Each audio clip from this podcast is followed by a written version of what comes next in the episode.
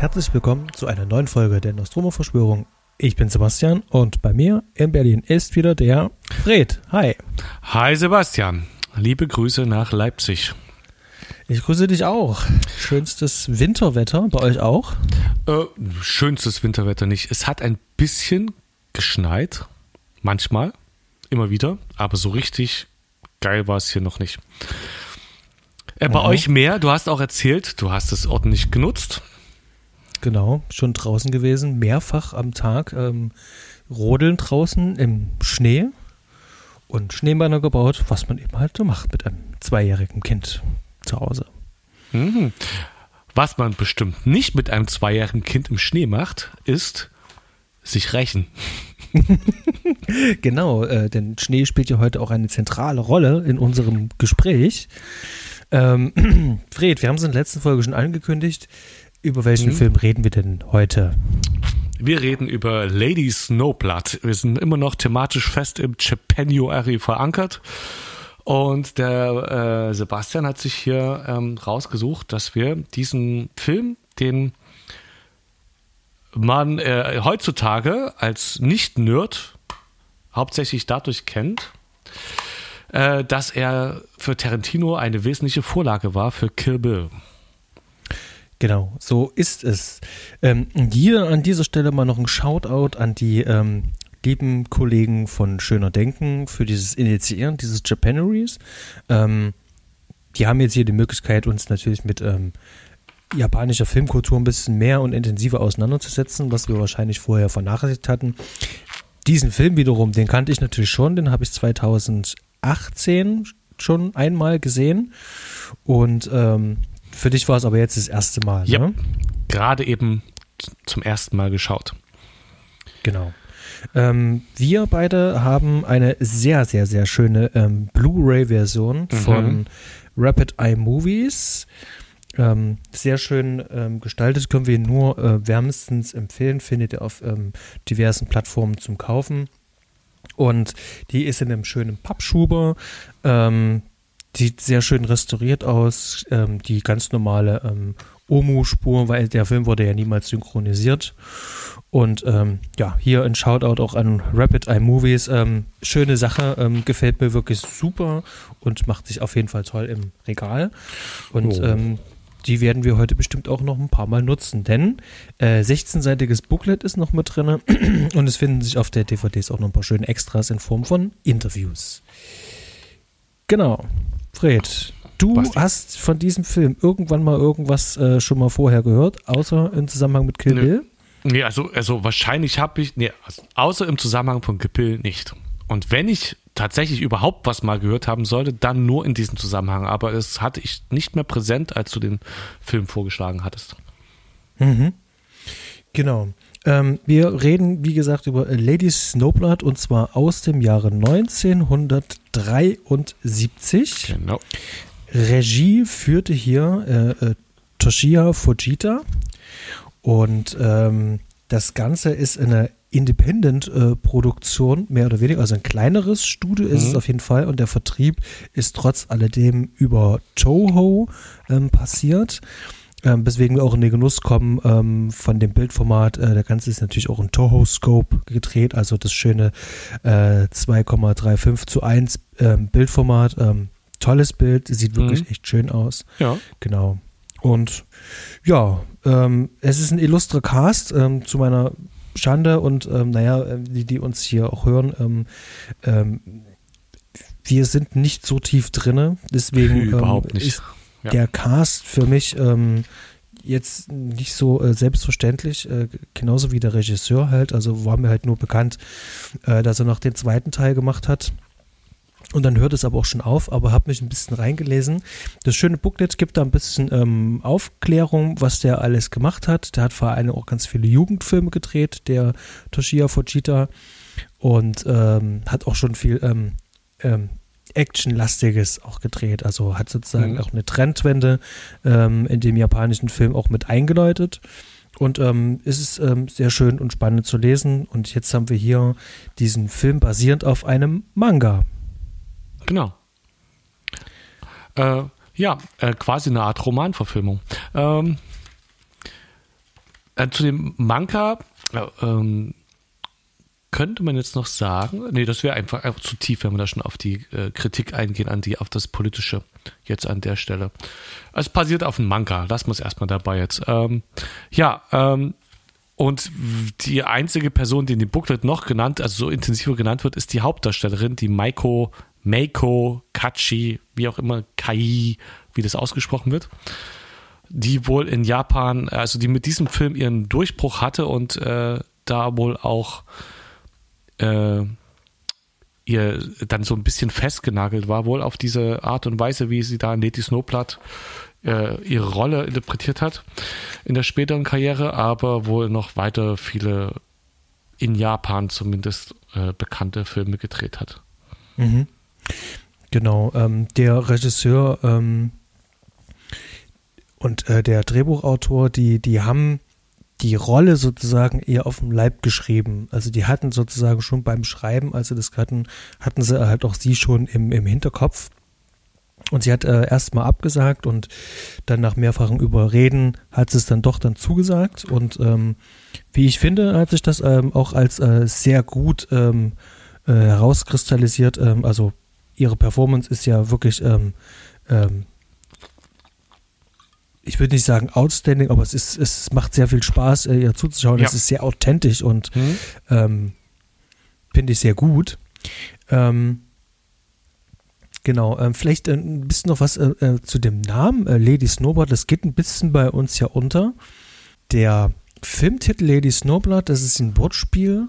Ähm, heißt ja im Original, ähm, äh, Original heißt der Film ja ähm, ähm Shurayuki Hime und ähm, ist zusammengesetzt sozusagen aus ähm, Schneewittchen ne?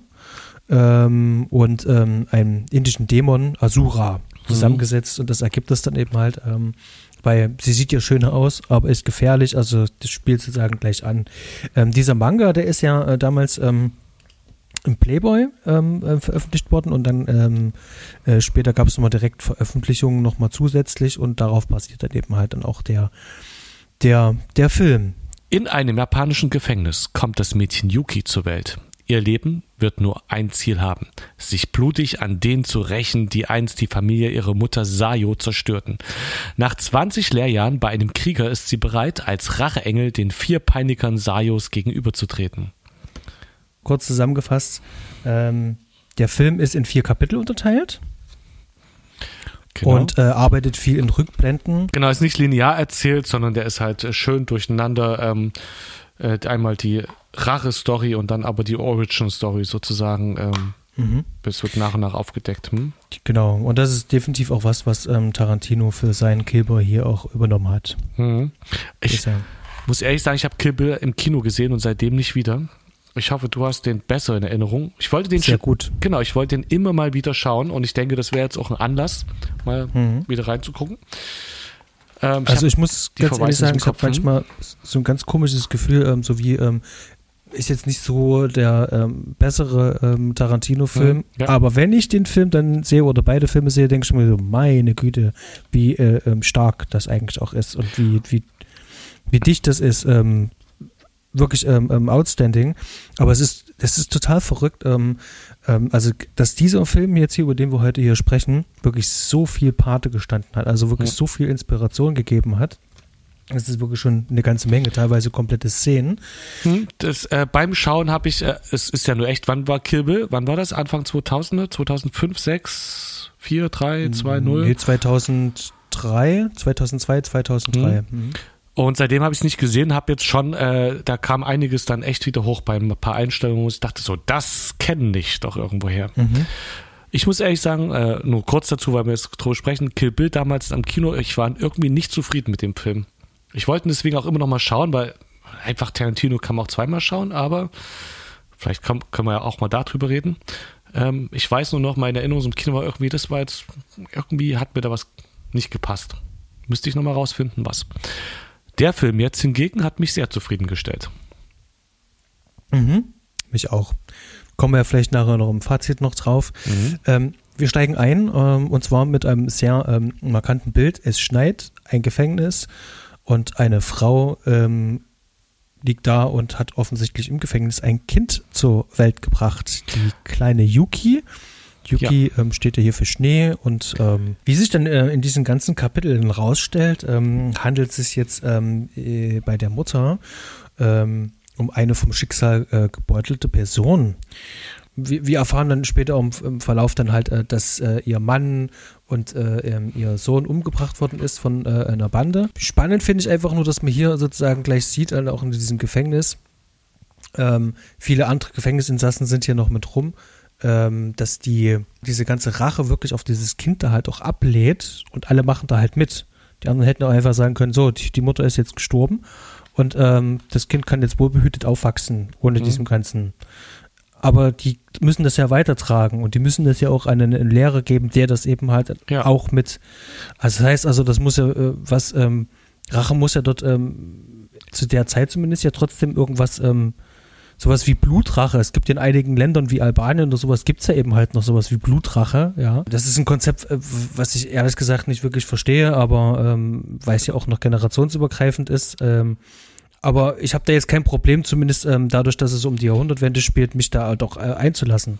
Ja, weil es einfach historisch ist, äh, denn äh, ähm, also zum einen könnte ich, würde ich jetzt sagen, was man von den, was ich so, das bisschen, was ich von den Japanern weiß, ist, dass die ja alle ein bisschen durchgeknallt sind ähm, äh, äh, die meisten Hörer wissen genau, was ich meine. Angefangen bei Automaten mit Damenhöschen. Ähm, ähm, ja, die ganze Manka- und Tentakelkultur, die da drüben äh, da im Osten herrscht und äh, auch was man so von dem ganzen äh, Ninja, Shogun, Samurai, irgendwas aus der Geschichte, was da war, das mit diesen ganz strengen ähm, Regeln und Sitten, die oder also schon fast kastenartiges, also das Gesellschaftswesen ist schon ein bisschen strange da und für uns schwer zu erfassen. Deswegen mhm. kann ich mir das sehr gut vorstellen, dass sie tatsächlich so ein krasses Rache-Konzept haben in ihrem äh, Normkanon. Ähm, ich weiß es einfach nicht.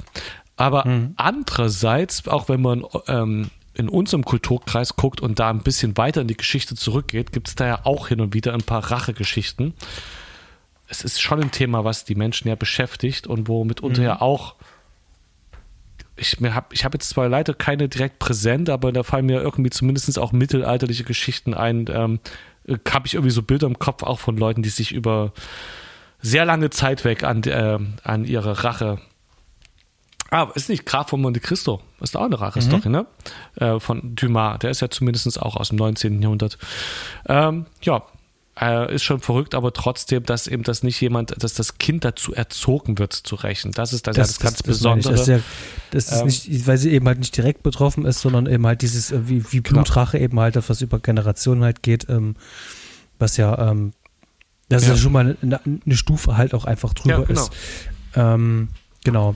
Wir, wir, wir sehen ähm, auf jeden Fall dann auch hier in diesem ersten Akt auch ähm, Teile mit der Ausbildung das ist dann halt über diesen kompletten Film auch immer ein bisschen, also gerade in den ersten zwei Akten, nicht zwei Akten, in zwei Kapiteln ähm, mit ähm, Verteiltheit drin.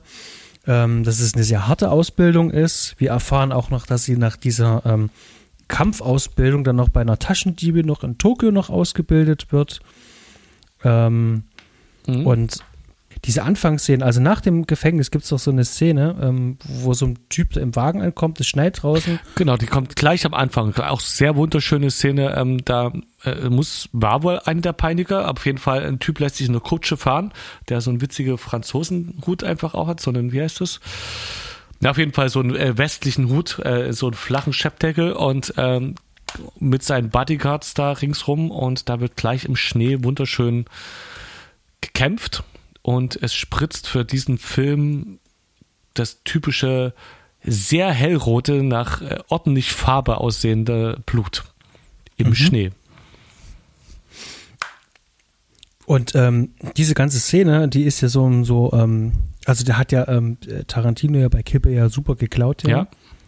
Und ähm, gerade mit diesem künstlichen Schnee, also äh, auch wenn das sehr artifiziell aussieht, finde ich das wunderschön, äh, sieht toll aus. Mhm. Und ähm, das ist so eine schöne Choreografie, die, die Action, die ist, finde ich, ähm, äh, auch für damalige Verhältnisse wirklich wunderbar inszeniert. Und ich weiß nicht, ob dir das auch äh, aufgefallen ist. Die Kamera, das ist eine Handkamera. Nee, nee. Das, das ist total verrückt. Ähm, das ist unglaubliche Kameraarbeit, komme ich nachher noch mit drauf zu sprechen. Ähm, Aber hatten die damals schon so leichte Kameras? Nee, die Kamera war schwer, die war wahrscheinlich hundeschwer. Ja. Ähm, trotzdem Handkamera, das siehst du eben halt auch. Da gab es, damals gab es noch keine Steadicam oder irgendwas in der Art. Ja. Ist mir irgendwie nicht aufgefallen. Ich war einfach von Mhm. dem Bild an sich, von dieser Atmosphäre da, die da vorherrscht, ähm, sehr fasziniert. Und natürlich dann dieses, wie es Tarantino ja dann auch in Kill Bill gemacht hat, dieses fontänenartig spritz, also spritzende Blut, wo man richtig weiß, dass da ein Schlauch unter, der, unter den Klamotten ist, der das einfach Mhm. schön raussuppen lässt. Ja. Genau.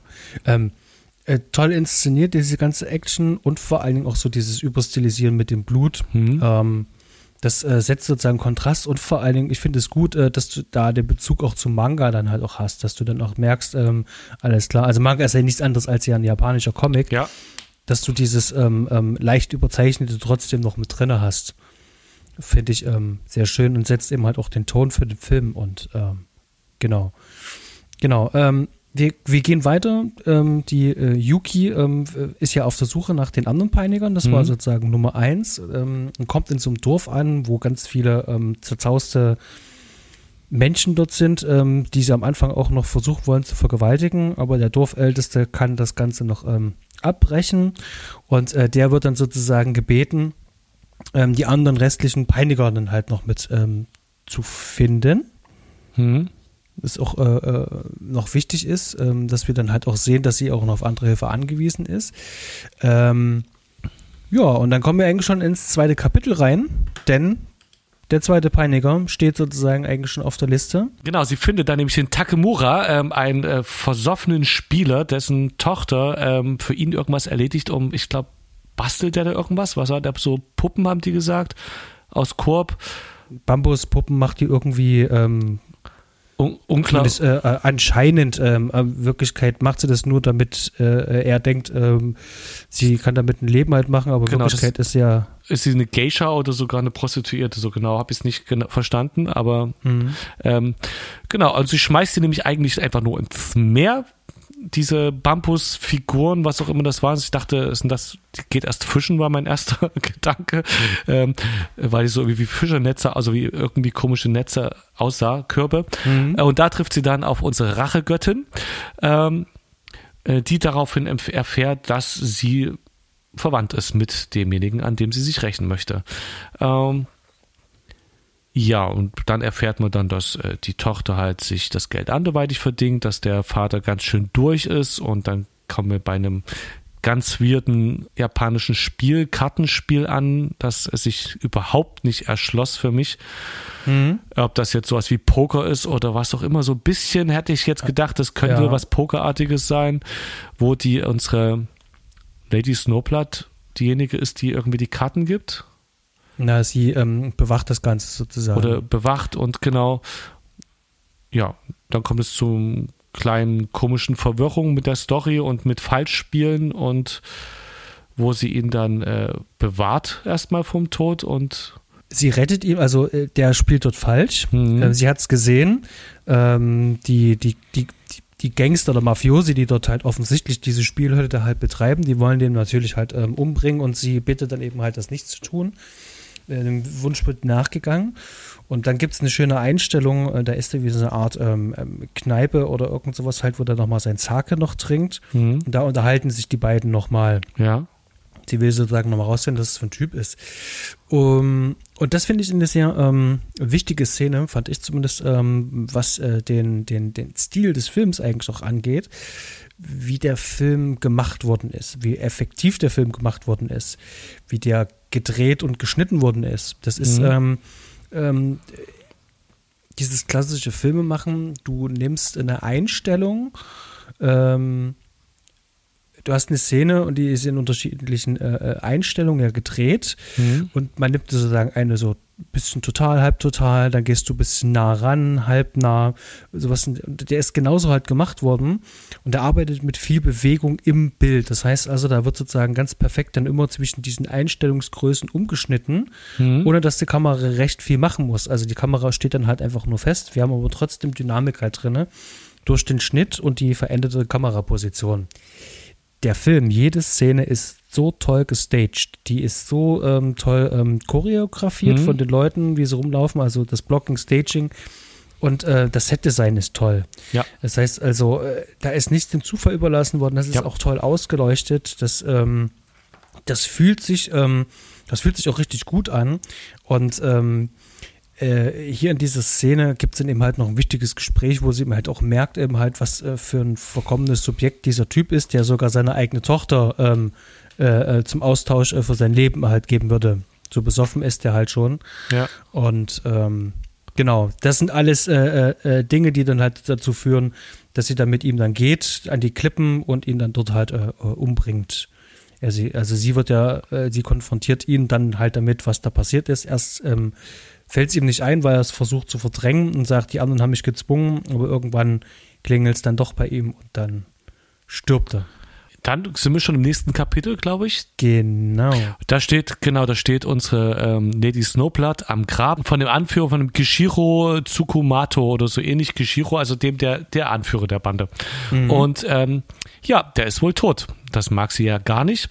Und da begegnet sie ähm, äh, einem Mann mit einer lustigen 70er-Jahre-Frisur, der dort ähm, auch zu dem Grab geht und dann, ich glaube, ihr hinterher rennt und ihr sagt, dass er ein Schriftsteller ist oder so ein Zwischending zwischen Schriftsteller und ist, glaube ich, schlecht übersetzt, ist eher ein, eine Art Zeitungs- also äh, Investigativjournalist. Haut vielleicht eher hin, jemand, der nach der Wahrheit sucht und sie verbreitet. Ja, sie hat äh, die Blumen, die dort aufgestellt sind, hat die dort ähm, äh, mit ihrem Schwert kaputt gemacht, also ähm, enthauptet und, ähm, glaube ich, noch einen Kratzer auf dem ähm, äh, Grabstein da hinterlassen. Genau. Und ähm, er kommt gerade zum Grab, sieht, dass die Blumen kaputt sind und läuft ihr halt hinterher oder versucht hinterher zu laufen. Aber die werden ihr dann, äh, die werden sich dann nur noch mal irgendwann dann über den Weg laufen, wo er sich dann halt offenbart, wer er ist. Also sprich also, ein, wie du schon sagst, so eine Art äh, Redakteur mit seiner eigenen Zeitung. Ja, das sieht man dann später ja dann auch. Ähm, Ja, und ähm, der interessiert sich dann eben halt auch einfach für sie. Der will halt wissen, äh, was sie halt macht. Und ähm, er hat auf jeden Fall Informationen schon. Ähm, er weiß ja eigentlich ja schon, wer sie ist. Denn er hat den, ähm, den, den Lehrmeister von ihr getroffen. hatte das in dem Moment schon, als er sie anspricht? Nee, danach dann irgendwann. Das Da- ist jetzt genau. in diesem dritten Akt dann. Genau, danach und äh, ja, und schreibt dann halt seine Story. Genau. Was auch helfen soll, ähm, denn ähm, dadurch, dass der ähm, äh, Anführer dieser Bande ja schon tot ist, gibt es noch eine, die noch ähm, zu erledigen auf der Kill-Liste ist. Und das, Okono irgendwas. Okono hieß die mit Vornamen, glaube ich. Ähm, die böse Frau, die da mitgemacht hat bei diesem ganzen Krams mit dem Vergewaltigen und Töten. Ähm, genau, und ähm, die ähm, soll sozusagen rausgelockt werden. Und zwar mit der Geschichte, die dieser Reporter hier verfasst. Was ja dann auch gelingt. genau, es gelingt, es wird aber nicht nur sie herausgelockt, sondern auch die Tochter von äh, dem, der vorher gestorben ist. Genau. Was Die ganz wichtig- Kobur. Kobur, die ja ein äh, was wichtiger Plotpoint ist, weil die durch dieses Buch, äh, sie fragt dann den äh, Journalisten, ob das wirklich alles wahr ist, denn durch dieses Buch erfährt sie, dass diese Lady Snowblood, die sie ja auch schon selber getroffen hat, dass sie eben ihren Vater getötet hat. Mhm. Das ist natürlich auch so eine, so, so eine Sache, wenn, wenn ich lesen muss, ähm, was für ein widerliches Schwein mein Vater war, ähm, der sich dem Suffen gibt äh, und seine eigene Tochter halt äh, verkaufen würde, Mhm. ähm, dass sie nicht mal ansatzweise ähm, ähm, nachempfinden kann, ähm, wie es diese anderen jungen Frau gibt. Die müssen ja im fast gleichen Alter ja sein.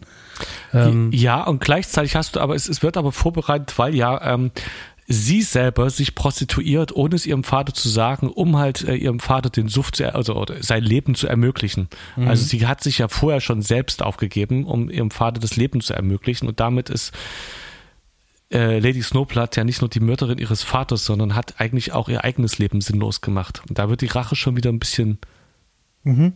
sinnvoll, also gar Das- nicht so abwegig.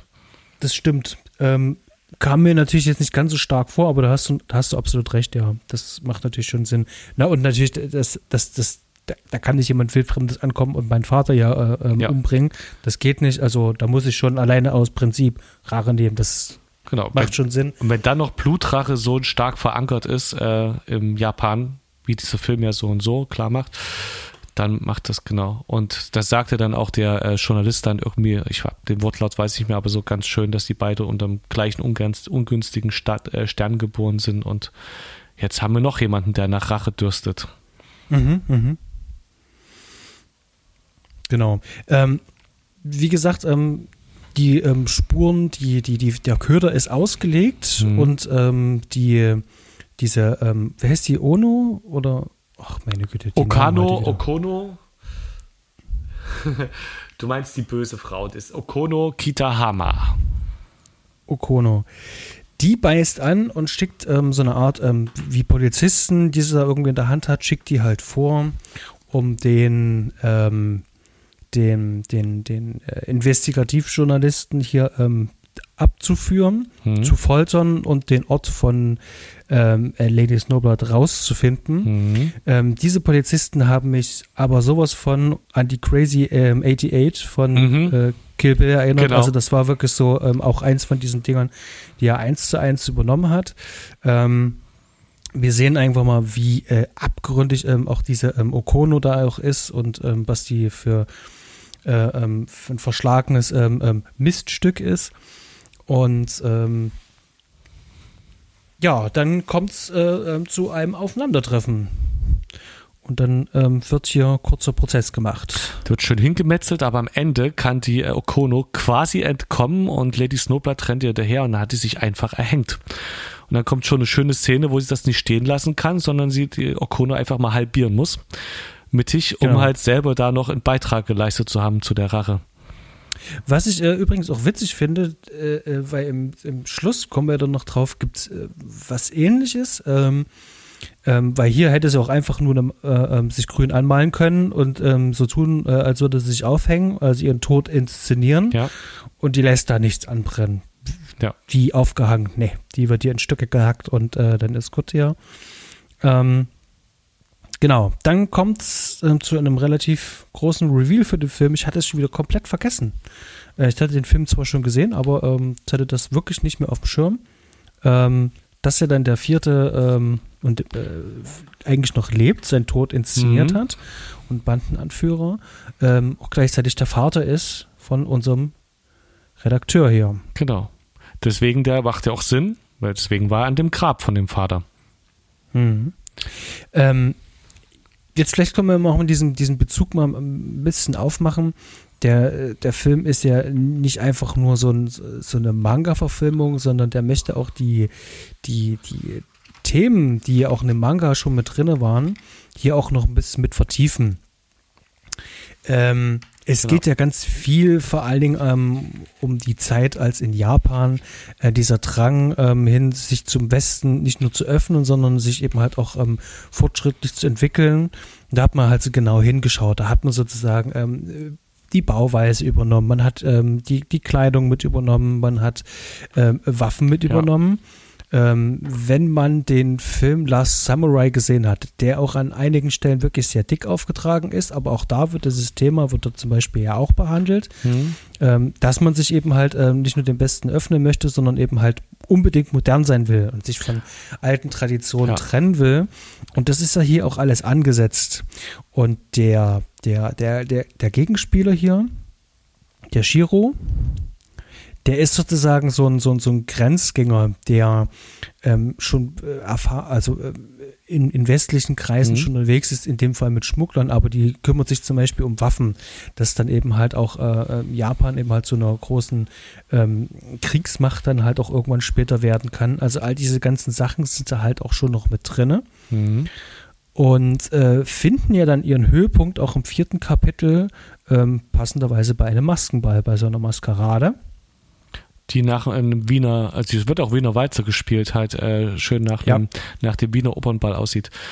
Genau, also der Film äh, macht da so ein bisschen Kapitalismus oder also ähm, ich, steht ja auch schön im Booklet drin. Es hängt ist ein bisschen zeitabhängig, weil zu der Zeit, wo der Film entstanden ist, ähm, das war die Zeit, wo überall auf der ganzen Welt Mao Zedong ganz hoch angesehen war, genauso wie Karl Marx, die ganzen Studentenrevolten etc. Und ähm, auch in Japan gab es entsprechend die linke Szene, die äh, da geschaut hat, wo ist denn wo ist das Problem, warum ist äh, Kapitalismus so schlecht, wie ist das, ähm, ja, und äh, das quasi kritisiert hat, also über die Maßen kritisiert hat. Da hat, äh, man muss das ist ja so sehen, dass äh, vor diesem Wechsel äh, äh, war ja also ähm, Japan in, von den Shogunen geleitet und das waren ja, man kann sich so vorstellen, so ein bisschen wie das Rittertum zu unseren äh, Zeiten vor ein paar mhm. hundert Jahren und es war einfach eine verdammt rückständige Gesellschaft, die extrem in ihren in ihren äh, Normen und äh, Gebräuchen verankert war und da nicht ausbrechen konnte und da gab es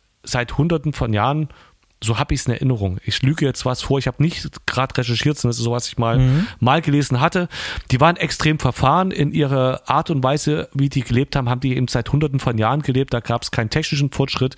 Ähm, die Menschen waren die meisten Menschen waren arm, denen ging es schlicht und schlecht und es gab eine hohe Kaste, die eben äh, sich über Erb, äh, über Erbtum einfach reich gehalten hat. Und mhm. das ist dann durch diese Restaurierung des japanischen Kaisers und die Öffnung zum Westen hin, ist das halt nicht allmählich, so wie das bei uns entstanden ist, dass dann erst die Händler sich gegen die Könige, dann kam die, dann kam der Calvinismus, also der Protestantismus, wo die kirchliche Wende kam und äh, irgendwie nach 800 Jahren hatten wir dann irgendwann mal Kapitalismus von vorher mittelalterlichen Kirchenstaat, sondern so mit einem Schlag kam da der reiche Westen und das hat, da war der Reichtum, da war der Fortschritt und die haben das radikal übernommen und entsprechend hatten die auch eine heftige Umbruchsphase. Und dann mhm. hatten die natürlich diese heftige Kriegsphase, wo die gegen China, äh, in China eingefallen sind und äh, irgendwie auch noch gegen Russland gekämpft haben. Und da war Japan echt, die haben da echt viel Scheiße gebaut. Also ähm, mhm.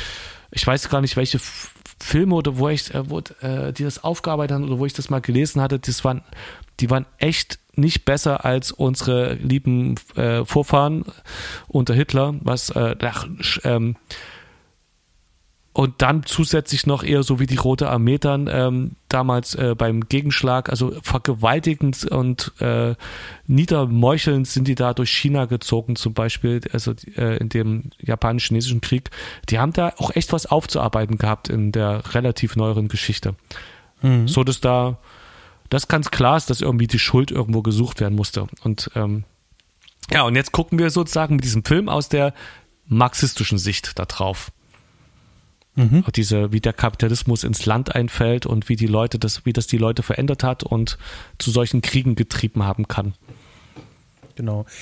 Ist, ist ja, also gerade auch das mit dieser Bande, äh, was ja eigentlich der Grund ist sozusagen, ähm, warum die äh, Eltern da von Yuki sterben müssen und der Bruder, ist ja eigentlich ja, wenn du so willst, ja sinnlos.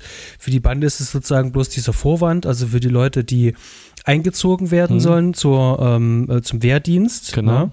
Ähm, da wollen die sozusagen die äh, abgesandten Berater, die immer in Weiß sozusagen rumgelaufen sind, das wird auch immer sehr schön in solchen Holzstichen da immer auch mit äh, gezeigt ähm, dass sie das einfach nur als Vorwand nehmen, obwohl das einfach bloß der Dorflehrer ist, der halt ja. einfach mal zufällig weiß anhat. Also das ist sozusagen eigentlich, wenn du so will, eigentlich auch ein sinnloses Opfer, wie so viele damals eben halt auch noch mit waren.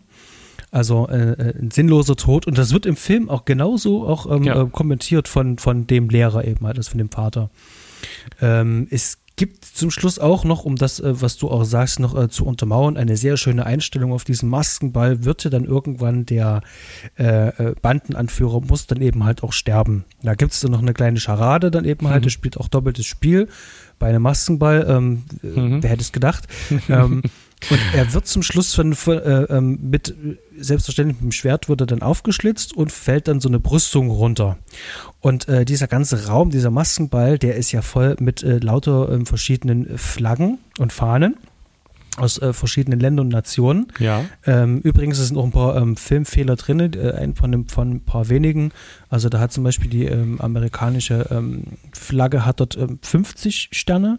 Das wäre Stand 1960. Der Film spielt zu dem Zeitpunkt aber äh, irgendwas 19. Jahrhundert, glaube ich. Ich weiß es aber nicht genau. Ja. Genau. Ne? Ähm, auf jeden Fall ähm, äh, stürzt dann der Gegenspieler stürzt ab und da ist eine Staatenflagge und eine Japanflagge nebeneinander. Bei seinem Fall reißt er natürlich äh, die Japan-Flagge dann halt noch mit. Ähm, symbolischer und ähm, offensichtlicher kann man das natürlich dann auch nicht noch sagen, vor allem weil es mit, äh, mit, mit einer der letzten Szenen ja auch im Film ja. ist. Ähm, also das ist wirklich gewollt da auch drin. Na klar, und wir haben natürlich, wir haben dort, äh, Japan gerade ist erstarkt ja im Kapitalismus durch die ganzen Firmen, die wir jetzt auch kennen. Ich weiß nicht, Samsung ist, ist doch nicht japanisch, was denke ich denn? Also Sony ist, glaube ich, japanisch und sowas, ne? Mhm. Und wir haben natürlich, als zu Zeiten des Films war Pearl Harbor und äh, auch da ging ja nach dem, nach offiziell Ende des Zweiten Weltkriegs ging ja noch so ein paar Kriegsgeschichten zwischen USA und Japan plus Hiroshima und Nagasaki. Ähm, mhm. Da gibt's ja, es gibt ja wirklich genug Gründe, warum Japaner nicht so gut auf die Staaten zu sprechen sind in den 70er Jahren. Genau, also das sehen wir ja auch zum Beispiel auch bei Godzilla halt. Also da ja. wird ja wird ja auch das äh, dieser Angriff wird dann eben halt auch ähm, ähm verarbeitet ja auch damit. Und äh, gerade in Shin Godzilla finde ich das auch wirklich, ähm, also das ist dann äh, nochmal to the max getrieben halt. Äh, da machen die sogar auch noch ähm, ihrem ihr ironischen, äh, selbstironischen Spaß dann halt auch noch damit. Also das, schon allein aus dem äh, ähm, Grund, wenn man sich äh, ähm, Amerika-Kritik äh, im japanischen Film anschauen will, das hm. ist wirklich ziemlich hm. oft und ziemlich viel irgendwo mit drin. Und dieser, genau, und dann jetzt, um den Bogen zurückzuspannen, dieser Boss, mhm. der stirbt, der hat sich jetzt vom Bandenboss halt, wie du schon sagtest, zu einem Profiteur des Raubkap Raubtierkapitalismus, also bin ich ja als überzeugter Kapitalismus, finde ich ja, ist ein bisschen schwierig, das so zu sehen, aber so wie man es im, äh, im Alltag halt meinte, also der hat sich eben mit, bei, mit Waffenhändlern, also die Leute, die so einen Pseudokapitalismus fahren und von diesem Geldfluss und von Waffenhandel profitiert haben, irgendwie da ein goldenes äh, ein Standbein verdient. Mhm. Er, spricht ja auch von den oberen 10.000, wo er ja. sozusagen auch mit abgreifen will. Und dann hast du hast vorhin mit der, von Charade gesprochen. Ich habe da gerade an diesen Mission Impossible Moment gedacht. Mhm. Ähm, da, äh, denn als der Showdown kommt und wir denken, jetzt äh, trifft der Oberbösewicht auf Lady Snowblood und sie ihm die Hände abgehackt hat, schließlich mhm. stellen sie fest, dass er eine Maske auf hat, aber wirklich im Mission Impossible Style. Mhm. Ähm, die sie ihm abzieht und dann ist jemand anders drunter. War das eigentlich, äh, da habe ich mich gefragt, das war einfach nur irgendjemand anders, oder? Das war jetzt keine Person, die hätte man, man hätte kennen müssen. Nee, irgendjemand. Genau. Und dann war das gar nicht der Bösewicht, sondern nur ein gut maskierter Bösewicht. Aber wie gesagt, wir wissen ja nur schon, dass er stirbt und wie er äh, abtritt. Mhm. Ähm, nachdem der Bandenanführer dann tot ist. Ähm, sie ist allerdings trotzdem verletzt. Er schafft es nochmal auf sie zu schießen. Ja. Verlässt sie dann dieses, ähm, ähm, dieses Gebäude und läuft dann noch einmal Kobur über den Weg. Ja, denn die hat ja auch noch was zu klären und das tut sie auch und Lady Snowblood stirbt ganz, ganz. Also sagen die noch was? Musst du noch was sagen? Du guckst so, als hätte ich was vergessen? Nee. Nee, es, der Film lässt aber zumindest offen, ob sie stirbt. Sie ist nur so, auf dem Boden ja, und, und, und krampft da halt. Ähm, es sieht sehr danach aus. Es sieht sehr danach aus, aber dadurch, dass wir schon ein bisschen in die äh, von damals gesehen aus Zukunft schauen können, es gibt einen zweiten Teil. Achso, ähm, den kenne ich ja nicht. Also ich habe auch noch nicht gesehen, aber. Äh, hm, also möglicherweise ähm, stirbt sie doch nicht, aber auf jeden Fall stirbt sie im Schnee mit blutend im Schnee. Und damit schließt sich der Kreis und der Titel hat seine Berechtigung. So ist es, genau.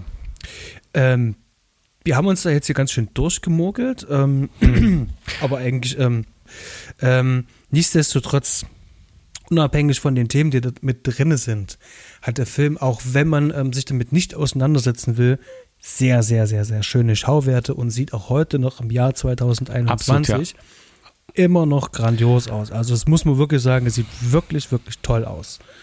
Und ähm, ihr habt es auch schon gesagt, ähm, das ist ein tolles Bild, äh, die Blu-ray, die wir hier nur empfehlen können. Ähm, ja. Ähm, toll ähm, restauriert, äh, das sieht alles ähm, schön satt aus und äh, so wie es auch auch intendiert war. Ich, wie gesagt, hätte es vor drei Jahren gesehen. Da hätte ich es noch auf Amazon Prime gesehen. Auch das war super Qualität. Also kann ich ähm, wirklich nur sagen, schön gealtert dieser Film. Und auch immer noch unterhaltsam mit ähm, 100, äh, glaube zwei Minuten. Kurzweilig, gut, äh, äh, toll. Und das, das hat mir wirklich echt Spaß gemacht wirklich richtig gefallen. Und ähm, bin froh, dass ich eine Sammlung habe. Der wird äh, häufiger wieder im Player landen. Das ist, wirklich, das ist ein schöner Film. Das klingt schon sehr nach Fazit. Ähm, mhm. Okay, dann möchte ich noch loswerden, was ich dir äh, schon vorhin mal gesagt habe. Ich hatte den Eindruck, äh, in Sergio Leone Western zu sehen oder einen Sergio Leone Film zu sehen, äh, der sich allerdings nicht in Spanien mit seiner Kamera aufgehalten hat und so getan hat, als wäre es der Wilde Westen, sondern als wenn er in ein Studio in Rom gegangen wäre und dort so tut, als wäre er in Japan. Ähm, und ja, ich hatte das Gefühl, Italo-Western zu schauen mit äh, japanischen Anklang und teilweise ein bisschen von der Musik her und so ein bisschen von Einstellung her als auch ein, ein bisschen Hitchcock aus dem 60er Jahre Hitchcock-Film. Ähm, ich kann es jetzt nicht genau analytisch sagen, woher es ist, aber ich fand so Einstellung, das Rachemotiv, die Erzählweise, die Art und Weise, wie die ikonisch in die Kamera schauen, ähm, also, äh, das dreckig war der Film ja an sich nicht, aber irgendwie ähm, hatte ich äh, so ein bisschen das Feeling. Hm. Ich finde ja bei, bei, bei Leone sind ja die Einstellungen ja wirklich sehr, sehr, sehr lang und der mhm. macht ja auch wirklich ganz viel mit den, mit den Reaktionen. Der hält auch lange auf die Reaktionen immer drauf. Mhm. Und das ist hier nicht. Also der Film ist hier nee. äh, wesentlich äh, ähm, äh, schneller, äh, gerade auch im Schnitt halt. Ja. Ähm, der, der wird ja auch, auch als, als Actionfilm auch aufgeführt, als Manga-Action-Verfilmung.